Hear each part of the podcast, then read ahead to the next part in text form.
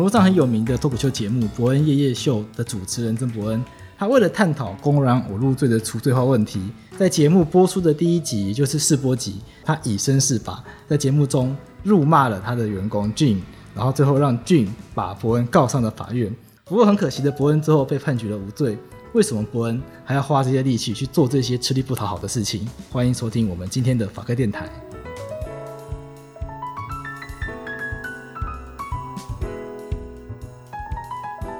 哈喽，大家好，欢迎来到法律白话文运动的法科电台，我是法律白话文的站长桂智。在开场就要跟大家说，今天讨论的议题是公然侮辱罪。那一直以来，大家都在讨论说这个罪好像有它的问题在，它是不是有必要一直继续下去？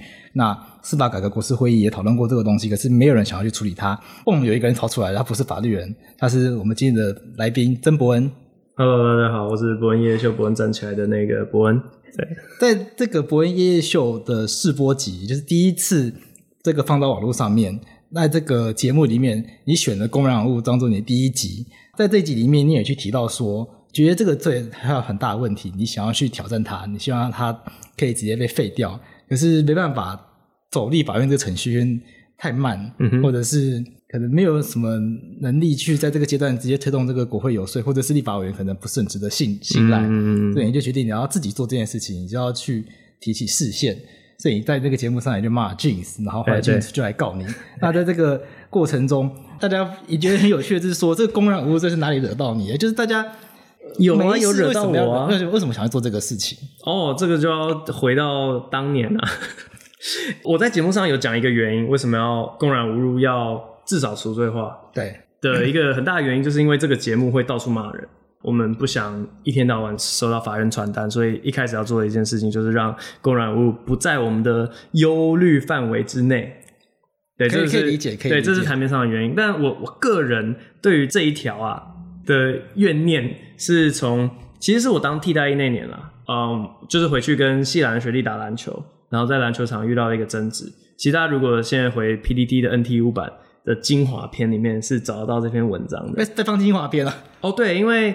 反正哇，这样会让不特定的第三个人知道我在讲谁。但是，呃，你你你回去可以看到说，呃，那时候篮球场有发生一个争执，我们已经借场地了，但是呃，有一个陌生人不愿意离开，然后我们就请他离开，我说拜托，就是你不要再闹了，好不好？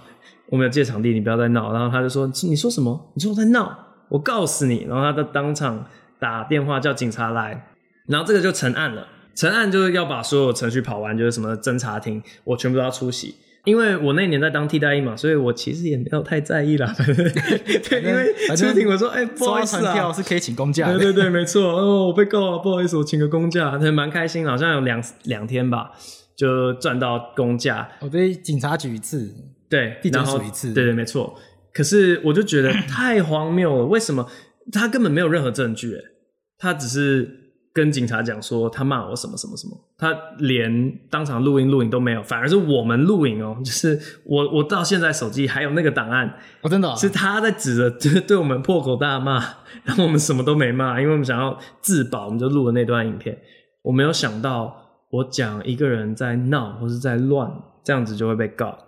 然后是因为那个事件，所以开始研究，呃，到底讲什么话会怎么样，然后。后来才会想说，哦，好，那我的试播集我就要写这个我最有感触的一个话题。所以这个东西一直在你心中放很久，哎，啊，对，蛮久的。所以这个节目一上档，你就立刻把这个当第一集它的 topic。对对对对对，过几年，五年呢？哎，那很久。对，君子报仇，五年不晚。像这个博恩夜夜秀，一开始在这个试播集也有提到说，他有他的宗旨嘛，是希望可以用比较轻松的方式去介绍这个政治啊、时事的议题。呃，对。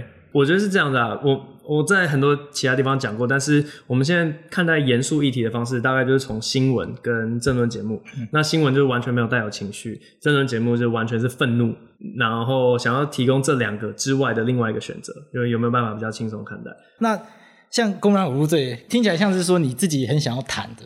嗯嗯嗯。像博恩夜夜秀到现在已经两集嘛，接下来到第三集，虽然第四集感觉好像不太会有，嗯、至少要换主持人嘛。那。在这个每一季的这每一集的主题的选择上面，嗯，它是你喜欢还是你在意，还是你单纯觉得可能大家会觉得它重要？哦，因为像公然无物》这，感觉听起来是你你个人喜欢，它其实蛮小众的，对啊，其实蛮小众的。说真的，台下那天大观众的反应，嗯，看得出来，大家是第一次，没什么概念。对对对，大家是第一次发现哦，原来骂香蕉会被判刑。嗯，对对。虽然这个判决后面好像有被推翻，嗯，不是骂一些原来骂干你娘要赔很多钱，好像大家台下第一次有这样的观念，那我也蛮意外的。其实我在看的时候，我也蛮意外，就说哇，台下的人看起来很多也都是有一定教育水准以上的，那这个很基础的法律知识大家都没有，就大家都生活在很。很高度的法律风险里面，随时可能都被判刑。哎，对啊，其实我一直这样觉得。你不觉得我们活在台湾或活在这个世界，像在玩一场桌游，然后桌游的那个游戏规则呢，就是法律，我们的法律。但是桌游的规则只有少数人看得懂，然后大部分人都不知道自己在干嘛，就是在地图乱走、乱走、乱走，然后遇到问题之后才去问那些懂规则的人。这这是很奇怪，应该桌游规则所有人都要懂了，对吧？所以在这个节目的这个主题选择上面，嗯，也会选公然侮辱罪是你喜欢。那其他几就其他主题很难说诶。其实呃，有稍微在配球这样子，有些东西是完全跟着时事。像第二季最明显的就是香港跟长荣罢工。对，你遇到这两个事件，然后当时整个社会氛围都在讨论这个的时候，你很难不去做一个专题来讨论这样。但这种东西，我们也会稍微用一点小技巧。我们那时候就觉得这么严重啊，的确你要隔一段时间才可以回来开他的玩笑，你当下开那个玩笑真的有够没大没小或者不长眼，所以我们反而是去讲，呃，为什么叫做今日香港，明日台湾？今日香港到底怎么成为今日香港？我们是回顾以前的事件，那以前的事件因为有一些岁月了，所以大家回去看会觉得蛮好笑的，像宣誓那个，我我其实觉得宣誓蛮好笑，就他故意念很慢很慢很慢。当时应该不好笑，因为他有他的理念，然后他这样做不是给你这样子消费的，对。但是对，现在回过头来，大家比较容易接受。对，那除了当下的风头之外，还有我个人感兴趣的，的确有一些选题是我们觉得，呃，他的确小众。我们如果不讲的话，那些人讲话永远没人会理他们。我讲白话一点就是这样。然后里面包含的例子，呃，流浪狗或是失联移工。流浪狗会是大家不太在意嘛？因为讲到很多人以观看次数来讲，其实蛮少的，对啊。汪星人这么多，这个好像是诶，其实艺人蛮多在关心这个议题的。可是好啊，我我们就只是觉得这个是某一群特定的人，他们会非常非常强烈的要推这件事，就是这个就牵涉到我比较邪恶的一个，因为我最在乎的一个社群指标是分享数。我就觉得这件事情讲出去可以帮他们说话，他们一定会帮我们分享。对于早期频道的开拓上面会有帮助，因为反正如果讲一些很生硬的东西，大家也不想听嘛。十点一工其实对，对，说实话，大部分人大概都会觉得这个主题很无聊。但如果你今天用的是一个比较哦，就是博恩哦，它是比较轻松的啊，这样比较容易传出去。大概就这样。那像这些议题，其实虽然说小众，各个自有它的领域，是，所以在这些领域里面有很多人，他其实在这边耕耘了很久，对，然后都会看我们不爽，真的吗？我就想问这个，对对对，对，我就很想要知道说，譬如说，OK，因为长隆罢工的时候，嗯嗯，这也跟观众讲了，反正这也是事实，就是我自己本人就是工会的，嗯哼，的工会的法律顾问，因为我们事务所承接了工会的法律顾问，那我老板接了，那我是员工，所以自然就会变成工会法律顾问，所以在长隆罢工的时候。我就看到，哎、欸，这这一集跑出来，工会的人反应都很不错。Uh. 对啊，我就觉得是不是在其他的领域，譬如说流浪狗，或者说失联移工，或者是都有都有，就是因为有些人的认知是这样，你刚说了嘛，每个领域会有他专业的人士在那边，我们绝对讲不到像他们那么的详细还有完整，所以我们是门外汉。就对于门外汉讲你自己专业知识的这件事情，有两种态度。第一种是呃，为了推广，为了普及，就说好，虽然他讲的没有那么专业，但至少让别人有个概念，有个兴趣。那我之后，我我是专业人士，我可以讲的更完整。有另外一种态度是，你根本是江湖郎中嘛，你根本就不懂，你在那边乱讲。那我自己是觉得。这也是我在后期很常在做的事情，是先去接触那些专业的，就是在那个领域里面的领头羊，或者是在推动改革的人，然后先成为朋友，让他知道说，嗯、我知道我很不专业，我是知道这一点的，但是我希望可以借助你的专业，然后到时候这这个东西出来，如果哪里讲的不完整，你可以帮我补充，先成为战友，这个我觉得是对大家都比较好的一个做法啦。回到公然侮辱这个这一集播出之后，它同样在法律圈，嗯，也有相当相当程度有很多的讨论嘛。讨论。其实这一集一出来，超多法律人在讨论这件事情啊。嗯、那包括我自己也是在内嘛，就有写篇文章。嗯、你怎么看他们对你的反应？这、嗯、可能帮观众朋友回忆一下说，说这集贴出来之后呢？有一些律师就是会去批评说，哎，里面引用判决方式不对啊。那有一些法官批评说，哎，这样子评论判决的方式，其实对法官很不怎么讲呢？呃，很不公道吧？因为他们当初用的字是会损害司法的威信啊，对对，会损害司法的威信。对对对。那我我我个人写一篇文章，我说我觉得公然侮辱罪的批判方式可以更深入，那是我的一些想法。那你怎么看？大家对于这个以最早最早的这个作品，也这样评论？呃，平心而论，我觉得他们讲的东西啊，他们批评的东西是有道理的。好比说那个案子，他最终判决不是我们讲的那样子。嗯，的确，在举的例子上面，我们自己要需要注意，然后这是我们该做的功课。可是我也觉得蛮可惜的，因为我那时候丢私讯给你，你还记得我怎么写的吗？还是现在看一下？可以啊，就我觉得在众多评论里面，只有你有 get 到那个点。我知道，我知道。这个在我心中留下很深的对，因为因为觉得获得很高的赞美。我我觉得是两个层次的问题。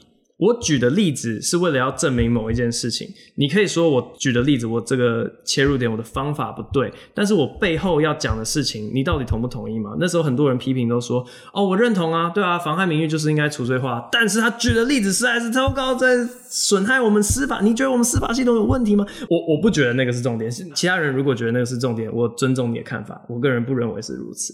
那他背后的问题就是说，对啊，我我知道。呃，法官在做判决的时候会考虑情境啊，所以有些情况讲香蕉是有罪，有些情况讲香蕉是没有罪。我懂这件事情。那我今天要质疑的就是，到底为什么我讲一些中文字就会让我被用刑罚来制裁？这个对我来讲是很荒谬的。对，那你们是怎么找到这些案例的？我自己觉得很强，就是说，当我自己想要介绍一些公然侮辱罪的知识，嗯、那想要说去找一些奇奇怪怪案例。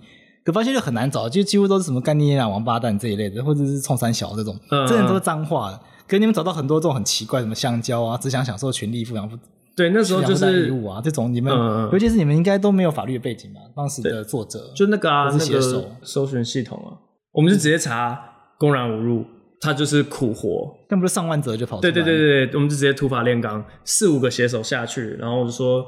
找，而且我有罪跟无罪的都要，然后我要找你，你看，然后觉得最好笑的几个挑出来给我。可是我没有再去 double check，觉得这是我的错。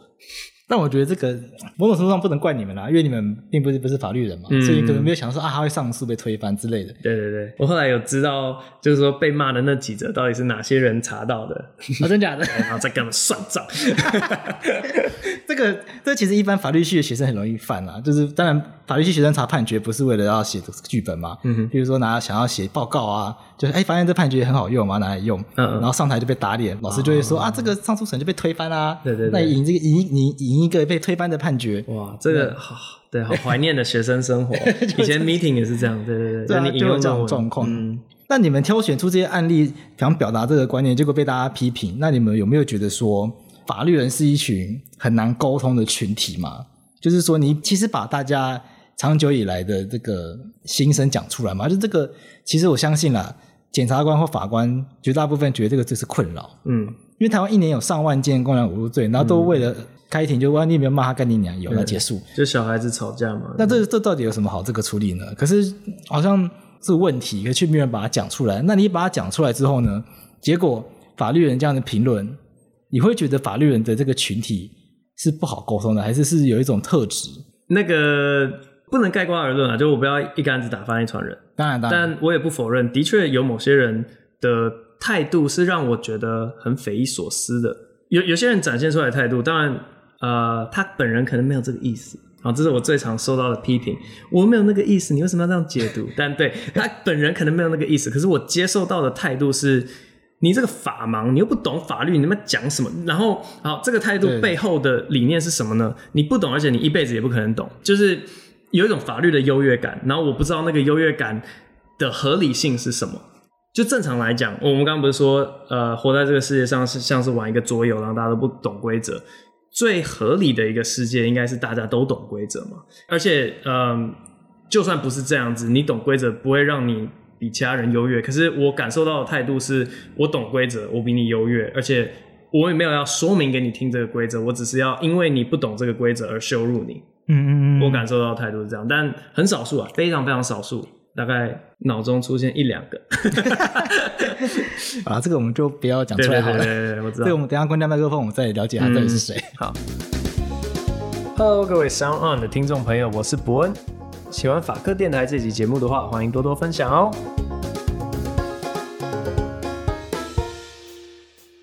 这个节目播出之后，它有一个很有名的桥段嘛，就是 Jim 就上台了，对，上台然后被骂骂，对，然后就拿诉状说他要告你，对对对。后来也有人批评那个诉状书，说简直是乱写啊，对啊，那就是道具嘛，对。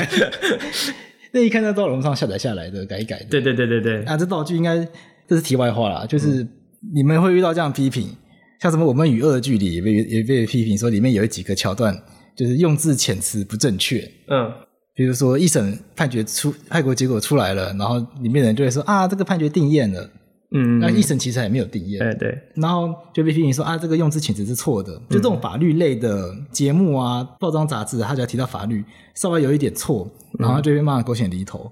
可是我就很认真想说，比如说我们与恶的距离好了，那一般人就真的会讲错啊。嗯，如果一出戏里面，所以讲错那个人是一般人，不是法律。就在剧情应该是个一般人哦。那如果剧情里面一般人他讲的法律用语都超精准，啊、不是很怪吗？这个对啊，这个社会观察应该是对啊，他才是有做功课的吧？对啊，像你们的道具，我也觉得，那他就是道具啊，那他就是搞笑嘛，他就是为了娱乐嘛。嗯，这到底有什么必要去？我跟你讲，这个就跟毕业证书一样，你一定要拿正本，大家才会就是相信，对吧？这是非常重要的一件事。呃，论文一定也要拿出来啊！对对对，你不可以不可以拿道具，不可以拿 草稿出来。对对对，这个就是诉状也一样。对对对，诉状也要拿正确的出来。那这个剧本啊，当初是是临场的点子吗？还是一开始就有想？就是如果我说是临场的，对我们的官司有帮助吗？没有啊，在在脚本上就那样写，包含提词机，就是如果观众一回头看，他也会看到括号。因为我的意思是说，嗯、确实有预计好结束，真的要去提这个诉讼吗？还是当时只是为了节目有这样子的一个效果？没有没有没有没有没有，当时就是决定好一定要整个做到底。对，你不可以说说，如果我在节目上讲，就是要申请大法官视线，然后最后没去做，我觉得那才叫作秀。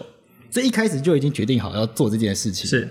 有点有点像那个啦，瓜吉不是在拍民主开箱？对，我其实蛮想要拍司法开箱的，只是这个后来执行有点做哩哩啦啦的。可是因为我刚刚讲那个篮球场事件啊，对，那个真的是造成我人生在初期有一个很很深刻的呃人生体验呢。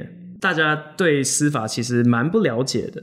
当时因为我被告嘛，嗯，我家人第一时间全部都跑来指责我说，你一定做错了什么事情，不然平白无故为什么被人告？可是这个完全对啊，直接被入罪，没错，就是这是司司法开箱第一课，无罪推定，对对。可是家人很容易做这件事情，因为他们可能没有接触过，然后觉得被告是一件很严重的事情。那这个官司，嗯，理论上传票应该直接叫你家，嗯，那你爸妈有看到吗？他们没有拆开，他们就会。给我的，可是上面就写台北地方法院，啊是啊是啊，然后就刑事庭，啊，他们没有很关心一下内容是什么吗？通常他们通常长辈看到法院的信都吓死了，对啊，都要吓死了。没有，我我爸妈会看夜夜秀，他们知道我在干嘛。那你爸妈有预料到这件事情会成真吗？就真的法律做这件事情？嗯，我没有跟他们聊，哎，他们他们也没有问哦。对，他们对我做的事情，就是都保持着一种。哎呀，拜托你不要在那边惹是生非。可是我 我真的跑出去干嘛？他们也不会强硬的阻止我。那这些官司开始之后啊，嗯，就是你就在没有辩护人协助下去进行这场官司嘛？对。好，那我们聊到准备程序好。那这边也跟观众揭露，就是说这个官司呢，就是说理论上这个节目不应该这样子放，因为这个但是官司已经结束就没有关系。因为我跟伯恩在官司中应该属于这个所谓敌对关系，敌对的状态，因为。为了要让这个官司可以成案呢，那因为他在节目上他说他提自诉嘛，可是，在目前我们刑事诉讼法规定，这个民众是不可以随便去提自诉的，一定要委任律师才可以提起。但这某种程度上也有道理，原因是因为刑事诉讼的呃，刑事诉讼对于，譬如对于证据啊，对于这个论述啊，它要求的门槛都比一般的民事诉讼高。因为刑事诉讼你一定要能够证据一定要能够达到没有合理怀疑的程度，你才可以成功的将一个人论罪。那一般的民众他对于法律的操作不是那么熟悉的话，其实就没有办法做这件事情，那反而会造成呃浪费司法资源情况。所以这个刑事的自诉，也就是自己去提起刑事诉讼的意思，那一定要委任律师提起。所以在这个。所以在某在在这个因缘机会之下的，那我就成为这个 Gene 的自助代理人，嗯，这就代理了这个 Gene 来告他的老板，对对对，来告当时的老板伯恩。那 Gene 这边有 Gene 这边有律师，那伯恩这边没有，却没有辩护人。对，在刑事诉讼里面呢，被告请的律师叫做辩护人。嗯，那理论上好像有一个辩护人来帮他辩护，会比较让这个会会让程序走得更完整，也可以把很多陈述做得更好。但是伯恩说他不要，对，那为什么不要？嗯，其实没有想太多，就是觉得好像再拉一个人蛮麻烦的。我就问说，可以没有辩护人吗？对啊，可可以，然后就好，那就这样。那我们可以谈谈看，就是说，很多刑事诉讼的被告，确实他们也没有钱请辩护人，嗯、然后也、嗯、他们没有钱请辩护人，也没有办法符合这个申请法律辅助的资格，所以确实有很大很大一部分的民众，他们就是在没有辩护人协助下。自己去进行这个刑事诉讼程序，嗯，那你当时所感受到的，那就不是演的了嘛，就是真实的刑事诉讼程序嘛。对，那在当时这个过程中，你感受到的，可怕的要命，真的吗？很可怕啊！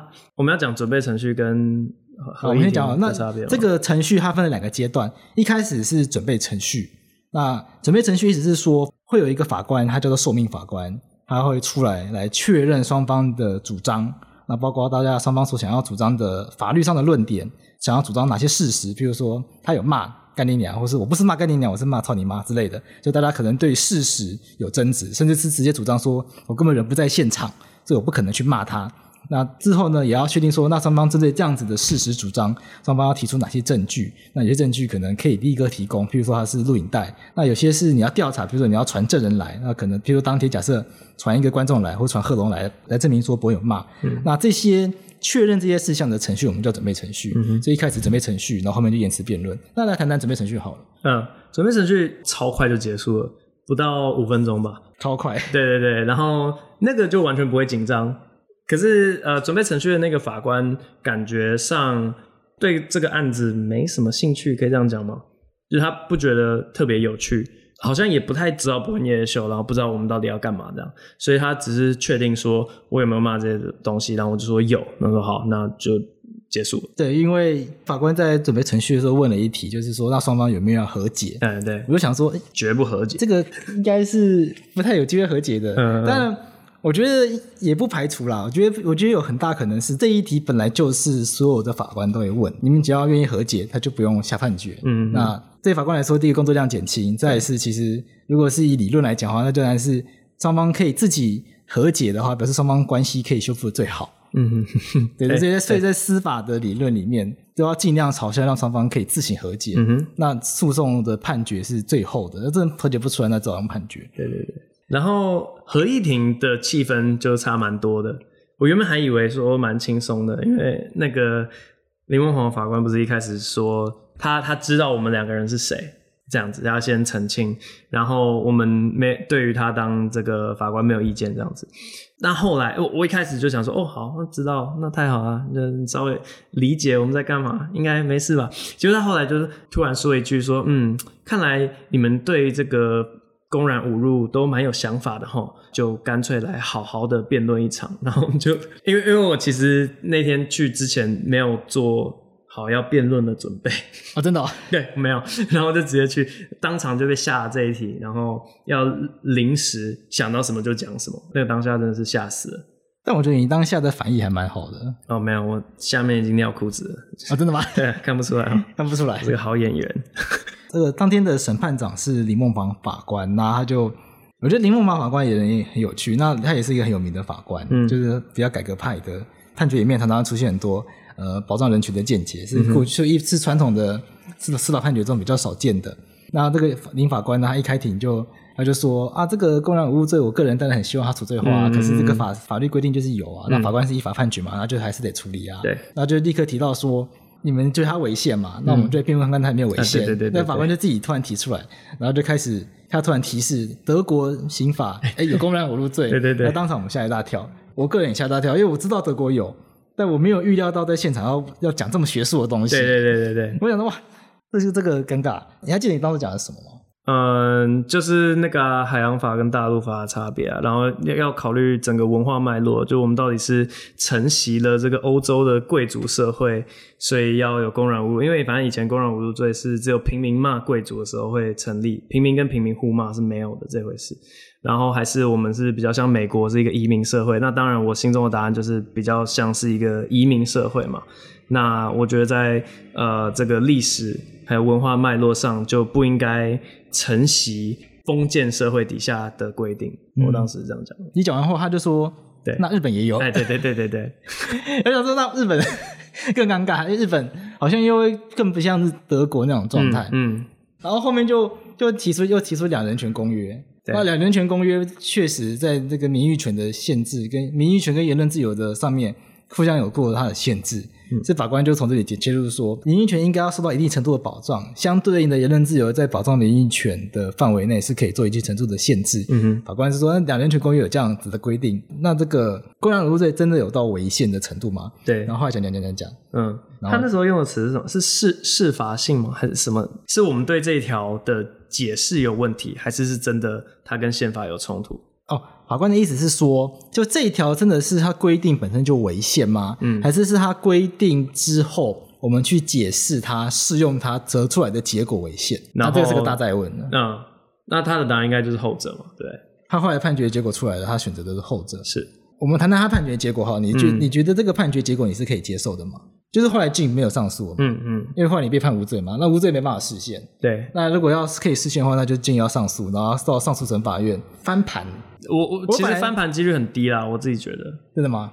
嗯，因为你觉得有机会？因为从一开始，从这个官司一开始就 Jim 来找我的时候啊，嗯，当然我也有被批评嘛，就是说啊，这种东西你也要一看就知道是闹的，你也要去帮他拿。嗯，可是我觉得一个很关键点就是说，公然侮辱罪它。从过去到现在，它的标准一向就只有一个，就是你只要在公开场合骂人家，足以贬损人家尊严的用字遣词就会中。嗯，足以贬损别人尊严的用字遣词，有几个已经成为一定会中的东西，譬如说干你娘。嗯，虽然后面的什么香蕉啊，什么只想享受权利，不想负担义务啊，嗯，这个有这个判决有这个争议嘛。嗯，可是干你娘王八蛋这个在过去的所有的判决里面，它。毫无疑问，它全部都在成立。嗯，嗯，所以就光就这三个字“干你娘”，就觉得啊，这这个案件它就是会成。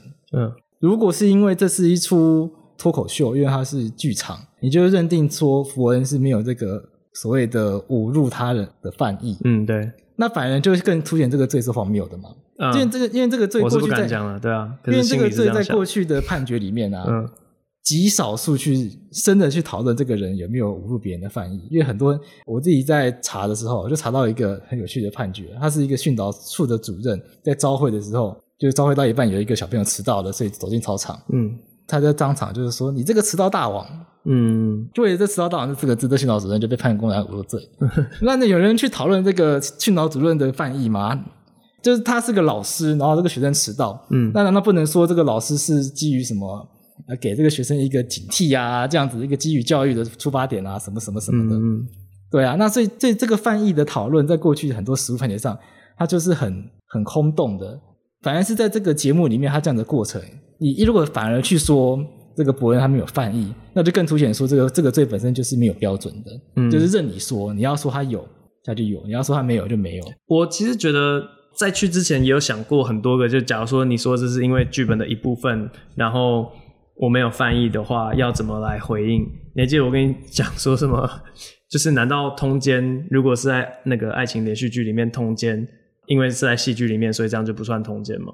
好问题，就是客观的构成要件到底到底是什么嘛？假如说他在那个拍戏的现场，他就真的有性交，那这个很客观嘛？可是我觉得问题就是，当公然侮辱里面的客观要件到底是什么？然后这个也是。我到现在还没有得到的一个答案。另外一个想要逃掉的方法就是，那我今天是不是，假如说我们在台面上演说我跟我很讨厌贺龙，大家都觉得这假的嘛，大家都觉得戏剧效果没有啊。我本人我就是对他就是 piece of shit 啊，对真心话，对啊，真心话啊，我就故意把它写在脚本里面说你这人渣，你废物没屁用。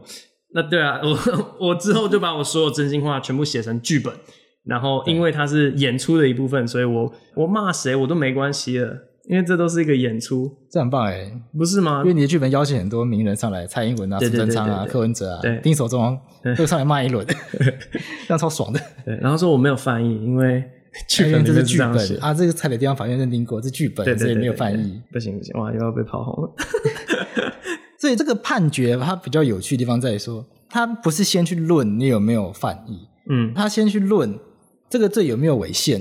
那这次其实才是这个。案件的核心嘛，就是你真正想要做的事情，其实是这个。对，那你对于台北地方法院的这个见解，嗯，你觉得他是可以接受的吗？我到现在还是觉得莫名其妙啦。就假如说你刚刚说，不管在什么样的情境底下骂干姨娘，都大概会沉罪。那我个人就是不懂，你被骂干姨娘，那那又怎么样？什么叫做对于你的名誉的实质贬损？就为什么你被骂干你娘，你的名誉就会下降？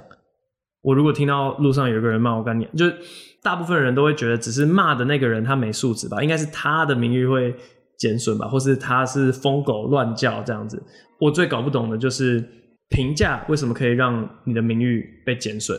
我的立场一直是三零九，我觉得毫无道理；三一零我还觉得有保留的必要，因为三一零是讲不存在的事实，三一零是诽谤罪，对，诽谤。然后你如果说，哎、欸，我跟你讲，他有搞外遇。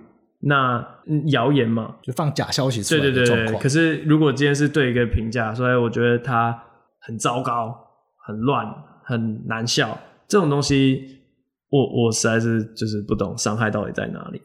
像在这个判决里面啊，他的想法是说，呃，公然侮辱罪如果限缩到一个程度，就用直接举例哈，譬如说你什么黑人啊，嗯嗯嗯，同性恋啊，或者是一些很丑女的，对。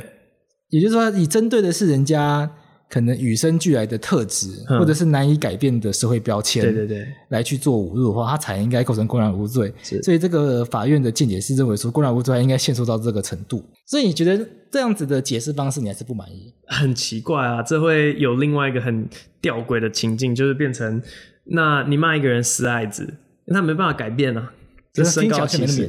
对，骂一个人死爱子，你会被判罪；可是骂一个人猪八戒。就这不是一个他不能改变的特质，因为他根本就不存在，反而没事。就你你骂王八蛋猪八戒没事，所以这个结果你还是没办法。我觉得有点奇怪了。然后我回去之后也也想，为什么我的态度会是这样子？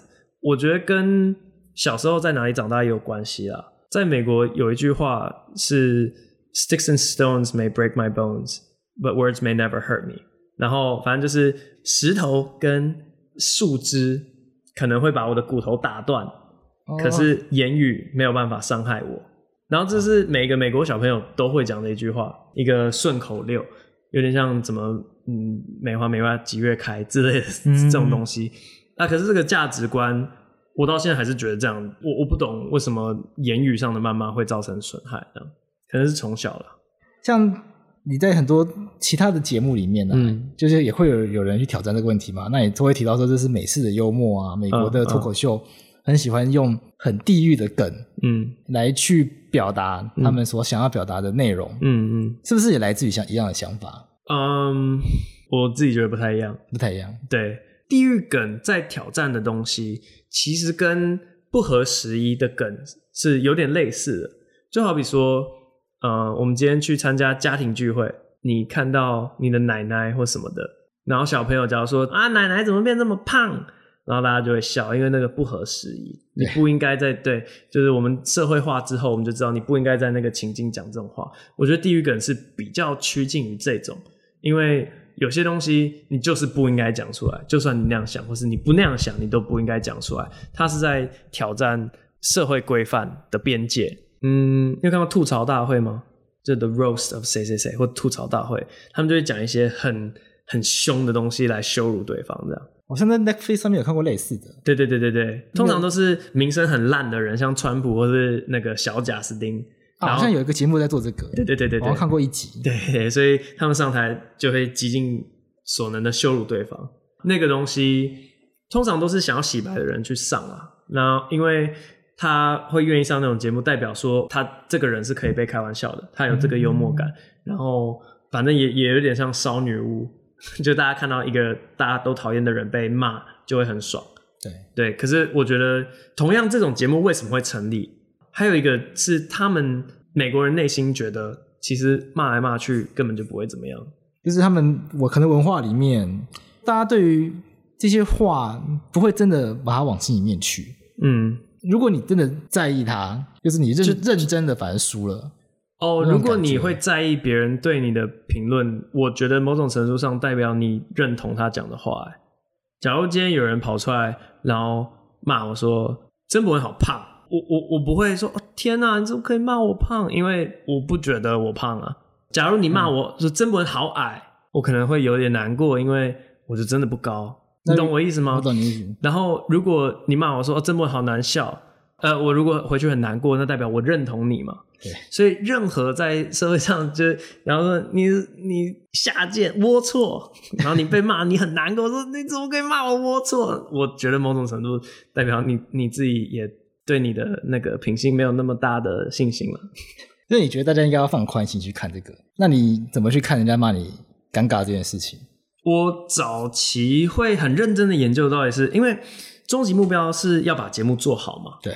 我其实比比起情绪，我比较好奇的说，到底是哪一个环节让人感到尴尬，然后我想要克服，因为就毕竟还是会想要被说好笑而不是尴尬的，就会开始做很多实验。其实我们之前影片就会做，好比说我只讲话，我不出现，还会不会有人留尴尬？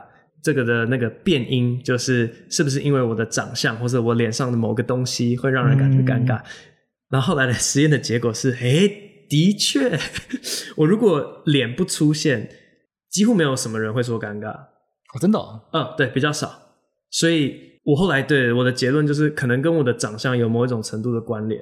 然后还有一个就是，呃，整个影片的节奏，因为夜夜秀的节奏是 live 的节奏。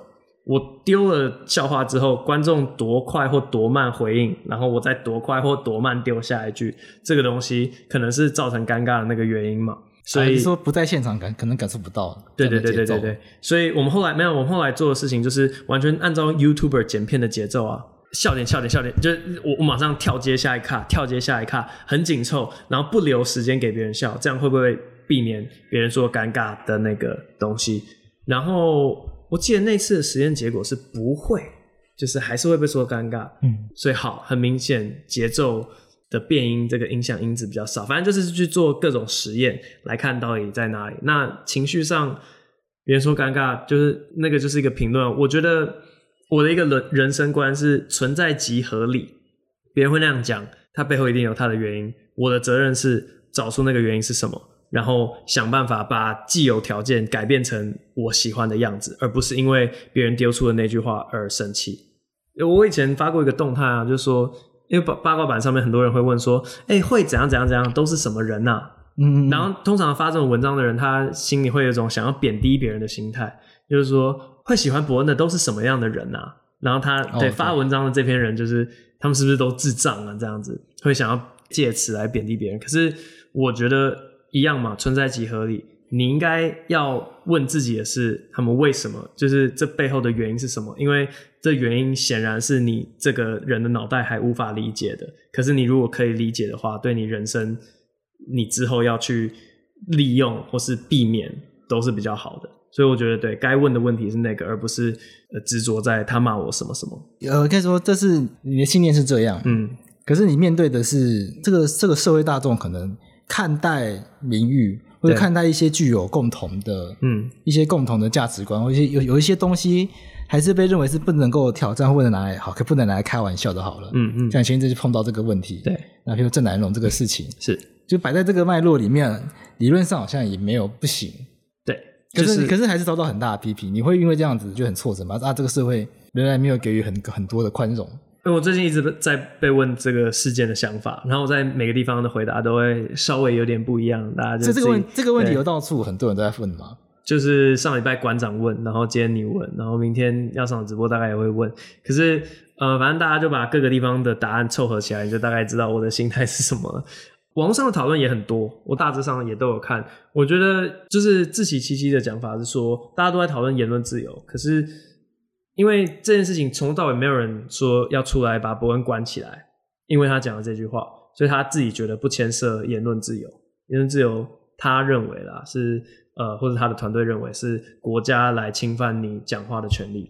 可这件事情上面显然没有这样子的讨论，就是疑虑。嗯，不能说错，但这是某一种观点，确实是这样子。嗯，对。然后，假如说今天因为有一个人，不是我也无所谓，讲了郑南榕的笑话，然后你很介意，我不会觉得这些人是说啊，怎么那么愚蠢啊？这有什么好在乎的？不会，因为其实我的一个讲笑话的原则是，没有任何一个主题是不能开玩笑的。可是这这个这句话背后有一个前提是，只要够好笑，五个字就是只要够好笑，没有什么是不能开玩笑的。嗯嗯。然后只要够好笑这个前提。其实很常被忽略，但是非常非常重要，因为它代表的是笑点跟你要冒犯这个东西是彼此在有一个权衡。你要够好笑，你才能撑起够强烈程度的冒犯。可是你会不会觉得很冲突？因为郑南榕是言论自由的象征嘛，他是为了言论自由而牺牲的嘛。对，结果在最认真使用言论自由的人上面，嗯，反而。在他身上，对对对，他的那个绊了一跤，对，的确。是蛮冲突的，我对、啊、我，自己觉得蛮冲突的。我觉得这个案例很有趣，我一直觉、嗯、我我这个事这个事情一看到，我觉得哎、欸，这个好有趣哦。有一些留言说什么百分之百的言论自由不代表你可以开这种玩笑，然后就嗯，对对对，问号，对那那那那那百分之百在哪？对，对对，那就是百分之九十八或百分之九十九，对啊，就是这百分之百要扣掉零点一，也不可以骂郑南榕，嗯，那不是很怪吗？是啊，是蛮蛮奇怪的。那你会有这样，还是你会有不一样的想法？就回归到我刚刚讲的那句，他们会那样那么愤怒，背后是有原因的。对，所以就要去理解他们为什么。如果你今天不想要了解他们那么多的话，你当然可以说他们根本不了解郑南荣的理念，所以才那么生气。你可以做这种程度的理解。可是你再继续翻留言，就会发现，对，我不知道，说不定有别的原因啦。那我自己没有去再继续深究，因为。我自己觉得这件事情蛮无聊的，所以我我不太想花太多心思在上面。而且重点是我根本也不想要捍卫那个笑话，这是你开不够好笑的玩笑必然要承受的一个后果。这个脉络可能大家也蛮熟悉的，他就是说这个是一个不公开的场合嘛，对，它叫做 open mic，对对对对，这是一个像练功房的地方，大家练功的场地，对，大家可以来练习自己，对对对，反正在发想中的笑话，嗯，来看看大家的反应。对，所以这某种程度上你也觉得说这不公开，然后这个也只是一个，因为可能不成熟的，反正就是一个不成熟的作品吧。对啊，对啊，所以被这样公审，我只会觉得啊，我觉得很蛮倒霉的，因为最被大家知道的一个笑话，竟然是一个我的草稿，根本就不打算，也没有自己没有觉得很好笑的一个东西。是不是这刚好又牵到言论自由，它常常会连到另外一个。议题啊，就是公众人物，因为你现在身为公众人物了，所以大家会对你放大解释。对，这是很有趣。公众人物的言论自由是比较少，比较小。对，可大家骂他的言论自由是很大的。对对对对对。所以你现在就变成刚好进入到这样子的一个状态里面。嗯嗯。所以这件事情会对你未来的表演会有影响吗？不会，反正我觉得爱看的就看，不爱看的就不要看。当然，你也可以在网上发表你的看法，试图影响别人。但是到最后呢？我只承担两个东西的责任，第一个是法律责任。我如果今天真的好，我又乱骂谁，他告我，然后法官觉得我有犯意，判有罪，我就会去付那个罚金或是拘役，我不会逃走，逃到国外这样。那第二个要负的责任就是经济责任。假如说我开始讲错的话越来越多，越来越多，让别人觉得郑伯恩这个人真是我当初看错他，他怎么会这样子？我要退他战，对，然后怂恿别人退战之类的。那我就去承担那个的经济后果嘛。对，那大家不看我，我没有业配，不经常买票，我活该嘛。对，但我觉得除了这两个责任，道德责任我没有要跟你在那边跟从你认为对的道德观的。嗯，那最后就问一个，就是说，感觉这个七月八月啊。有点挫折，听起来了，因为七月是 本来应该要被判有罪，然后可以释宪，结果被判无罪。哎呀，可恶！这个不知道这到底算不算挫折也不知道。然后八月八月发生郑南榕这个事，回过头来最后就问说：那未来还会想要再继续做这个公然无罪释宪这个部分吗？嗯，总不能你知道我第三季那个卸任之后好像没什么事情，对，就比较闲啦。呃，现在不想要的原因就是因为现在。呃，现在要做的事情太多了，对，没有那个就是余力去继续做这件事。可是我觉得社会实验是有趣的，所以嗯，会不会想要继续做这件事哦？就看闲闲没事干的时候有没有兴趣吧。然后我补充一个东西，我很想要讲出来。当初在在判决出来之前的那个新闻报道，你还记得言辞辩论那天有个记者，那他后来回去就是说，呃，这个东西快要判决了，可是判决还没出来。对，那个时候的那篇新闻在八卦版上是被推爆的，很少人骂，所有人都说，对啊，烂法早该除罪了，说支持伯恩，叭叭叭叭叭。哦，真的哦？对，那个时候风向一面倒，所有人都觉得做这件事情是有意义的，我要挑战这个不合理的法律。结果判决结果一出来，无罪，哇，他的计划失败了，然后就会一堆人开始落井下石，说无聊作秀，当初就知道不可能成功，还记。那那下面的推文长得完全不一样，你可以回去翻这两篇文章，查一下。对对对，很好玩，很好玩的情况。好，那我们今天到这边。好，今天感谢孙伯恩跟我分享他伯恩夜夜秀一些比较特殊的心得了。我们今天不直接去讨论这个节目的本身嘛，我们从这个节目中一开始就埋下了一个桥段，就果然无误，一路去讨论说伯恩怎么去看。自己去开人家玩笑，包括到自己被人家开玩笑，被说尴尬，被不好笑，甚至自己后面不小心踩到了一些地雷，然后引起的批评。这回过头来，我们会看到说，他对于这些这些说话的这些言论的这些一些想法、一些价值观，其实才某种程度上是希望大家可以用更包容。如果你很在意这个言论，表示说你没办法反驳，对，你就是这样的状态，所以你很生气。对对对。那所以透过言论，与其去禁止他，以及去惩罚他。或者是我们想要去让大家不要去骂人，我们不如回头想想看，说我们透过这些言论，其实永远都还是有很多成长空间，可以学到很多东西。那这是今天博恩想要跟我们讲的事情。那如果你喜欢我们的这个节目法科电台，记得在 SoundOn 上面订阅我们的节目。那大家也可以到 SoundOn 或者是法白的 Facebook 留言给我们建议。那我们下次再见，拜拜。